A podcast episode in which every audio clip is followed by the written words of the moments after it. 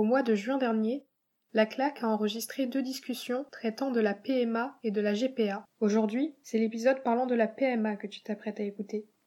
Bonne écoute à toi.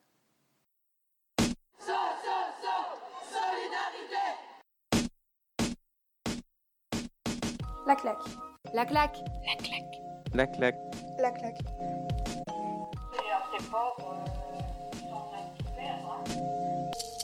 La, La claque. Euh, mon avis sur la PMA, c'est que c'est une bonne chose pour euh, les couples qui, qui n'arrivent pas à avoir d'enfants ou qui ont du mal. Bah, moi, je trouve que c'est aussi bien parce que ça permet d'inclure tout, du coup, comme tu dis, tous les couples qui ne peuvent pas avoir d'enfants. Du coup, tous tous les couples, possiblement non, non hétéros. Du coup, ça, bah, ça élargit euh, Le cercle un peu. c'est ça. le panel. Ce pourquoi on n'est pas d'accord, en fait, on n'est pas, c'est pas qu'on n'est pas d'accord entre nous, c'est qu'on n'est pas d'accord avec l'État aujourd'hui qui dit que bah non, euh, la PMA elle n'est pas autorisée pour euh, les couples bah, ici lesbiens.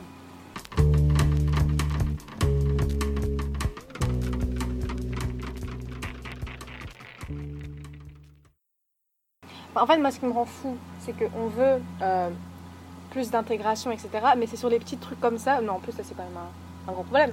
Mais c'est sur les petites choses comme ça que le gouvernement ne change pas que non, bah, enfin, ça, va ça, ça va complètement à l'encontre de, de ce qu'il veut. euh, qui veut prôner un Ouais. du changement et tout ça.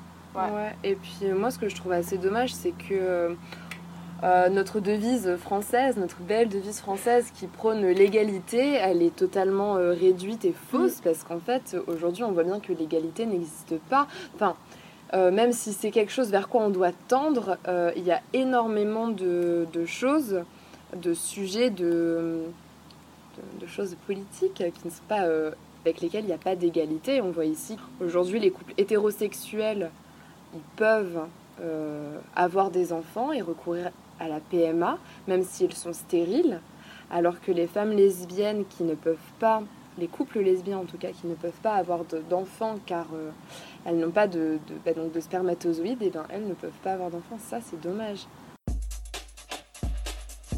Parce que Ouais, finalement, notre, euh, notre devise va à l'encontre de ce qu'on Mm. on Puis- prône.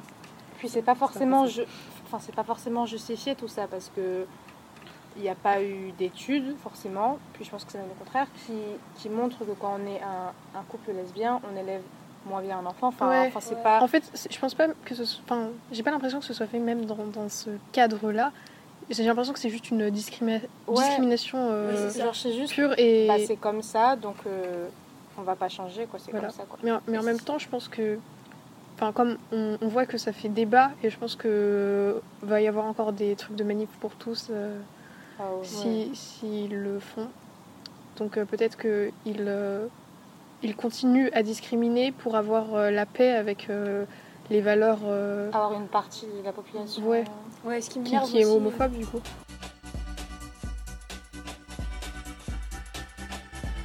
Ouais, ce qui m'énerve aussi, c'est que euh, les gens qui sont contre, euh, leur argument, c'est que euh, l'enfant, il se sentira mal s'il vit pas avec une figure paternelle.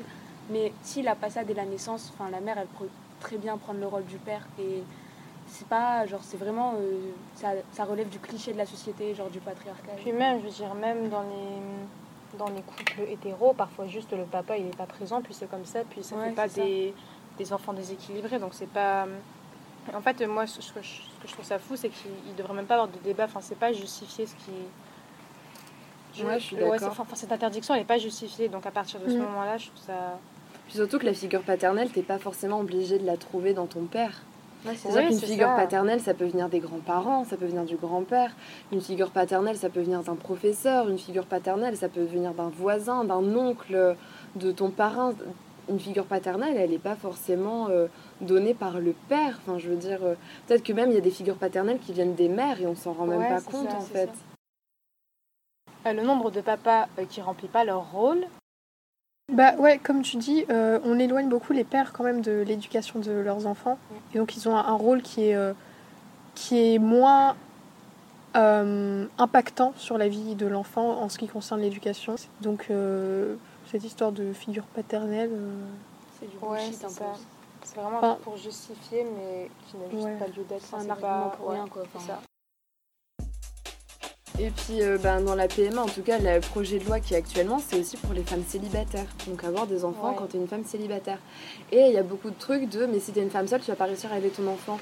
Mais est-ce qu'on en parle du nombre de femmes qui se retrouvent seules à devoir élever 1, 2, 3, 4 enfants parce que le père il est parti, parce que le père il est mort, parce que euh, il a une double vie, parce que il, il travaille tellement qu'il voit pas ses enfants? Dans ce cas-là, la mère elle élève son enfant, elle élève Ouais, son ça. ou ses enfants tout seul, toute seule. Et c'est vraiment, euh, pour moi, c'est vraiment un argument qui est basé sur euh, rien. Parce, Parce qu'en que- fait, euh, Bah, c'est pas la réalité. ouais, c'est pas la ça, réalité. ouais. Quand on voit la réalité, on voit qu'il y a énormément de, de mères célibataires qui, ont- qui élèvent leurs enfants seules. Et en fait, elles y arrivent très bien. euh. Surtout que, en fait, là, c'est différent parce que si t'es une mère, enfin, si t'es une femme célibataire qui veut avoir un enfant, t'es, à mon avis, t'as déjà un- une certaine stabilité euh, financière, Oui, euh, euh, enfin, économique, c'est la même chose. Euh, contrairement à une femme qui se, qui, qui, qui se ferait quitter et qui, du coup, subit en quelque sorte euh, le, le départ de. Oui, c'est ça, ouais, c'est ça. Ouais, c'est C'est, vrai, il y, a une grande, il y a une grande différence entre subir le départ du père qui n'était pas voulu à la base Ouais, et, coup, euh, vouloir et vouloir avoir son enfant seul. Enfin, je veux dire, quand tu veux avoir ton enfant seul, enfin, tu y as pensé et à mon Oui, avis, tu y as ça. pas pensé une après-midi parce que Parce que la procédure, elle ouais, est la longue, procédure, parce elle que est longue. c'est cher, Et puis, c'est, déjà stigmatisant. Donc, oui, c'est ça. euh, Donc Puis quand... on voit euh, dans les chiffres, euh, je sais que bah, les chiffres ils, ils prouvent ce qu'ils prouvent, c'est que plus on avance dans le temps, plus il y a une augmentation des foyers où euh, il n'y a qu'une seule euh, figure parentale, que ce soit la mère ou le père.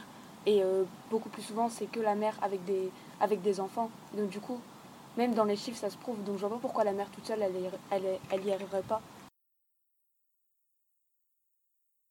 Donc euh, actuellement, il y a euh, un argument qui est donné par euh, les personnes qui sont contre la PMA, qui est la GPA, c'est-à-dire euh, si on autorise la PMA, c'est-à-dire procréation médicalement assistée, on va également autoriser la GPA, gestation pour autrui.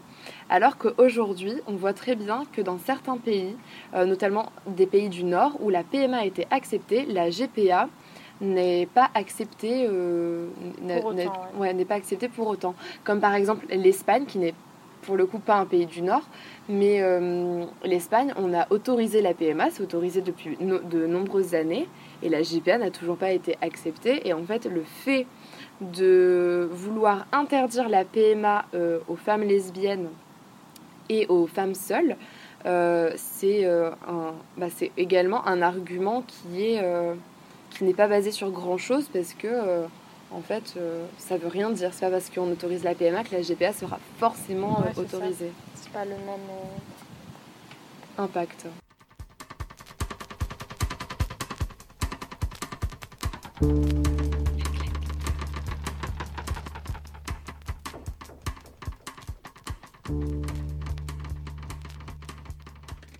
N'oublie surtout pas de t'abonner, comme ça tu ne manqueras pas l'épisode sur la GPA.